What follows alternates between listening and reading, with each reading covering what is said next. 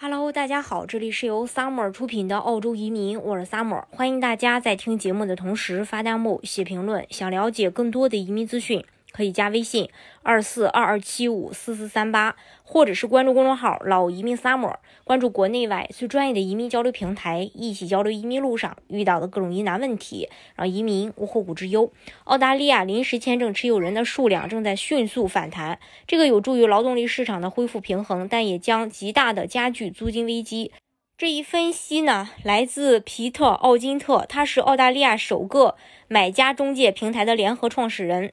嗯，奥金特表示，截止二零二二年九月的一年里，持有澳大利亚临时入境签证的人数激增了五十多万，从一年前的一百六十四万增至二百一十五万。当中有学生、游客、度假工作者和其他临时签证持有人，他们回到澳大利亚是件好事儿。总的来说呢，这些新增劳动力将在一定程度上使我们的劳工市场恢复平衡。与此同时，澳大利亚央行还通过提高利率，使澳大利亚经济的需求端冷却下来。当然，增长的入境签证中很大一部分是旅游签证，从一年前的三点九万反弹到二十七点一万。但也很高兴看到，工作假期签证从三万增加到七点二万，海外学生签证则从三十一点八万增加到三十六点九万。虽然昂贵的机票对这些数字有抑制作用，但现在有上升的趋势。到目前为止，永久移民和技术移民的反弹相对温和，这一趋势在二零二三年会加速。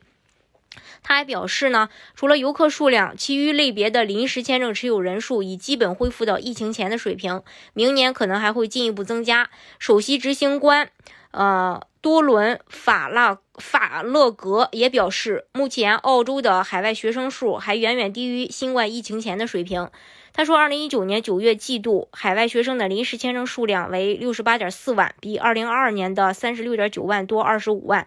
二零二二年海外签证申请已经大幅增加，但申请被拒绝的情况也很多。以前我们看到来自中国的海外学生数量非常多，但最近这个数字有所下降。我们预计学生人数将在未来一段时间内上升，这对解决劳动力短缺问题将是一个积极因素，但也将显著增加对租赁物业的需求。他还表示，租金危机还没有结束的迹象，但已有迹象表明。租房需求正从一些远郊和乡镇市场转向悉尼和墨尔本的内环和中环地区。他还说，疫情期间租房需求大幅向外转移，远离高密度城区，而且平均家庭人数也显著下降。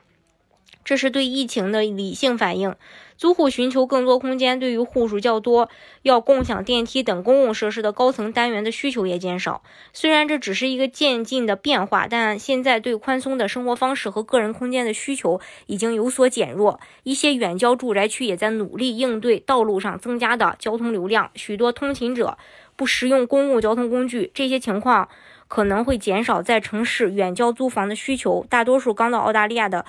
访客都是租房者，他们会住在悉尼和墨尔本的中心地带，因此未来几年大部分的租房需求增长将来自两个大城市。